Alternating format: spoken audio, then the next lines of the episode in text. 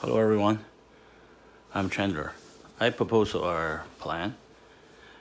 Uh, right now already have our WBTC, REN, uh, SBTC, HBTC.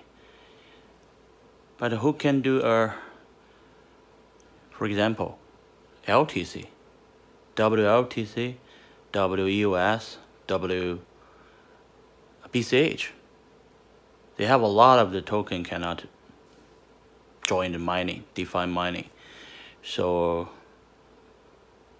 I hope um, Coinbase, BitGo, Huobi, Binance, maybe Tether can do this. Is my plan.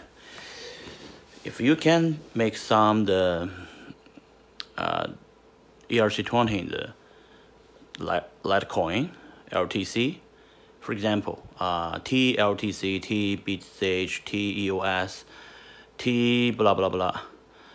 If Tether can do this, I will using your token to mining. Well, it's a good plan, I think.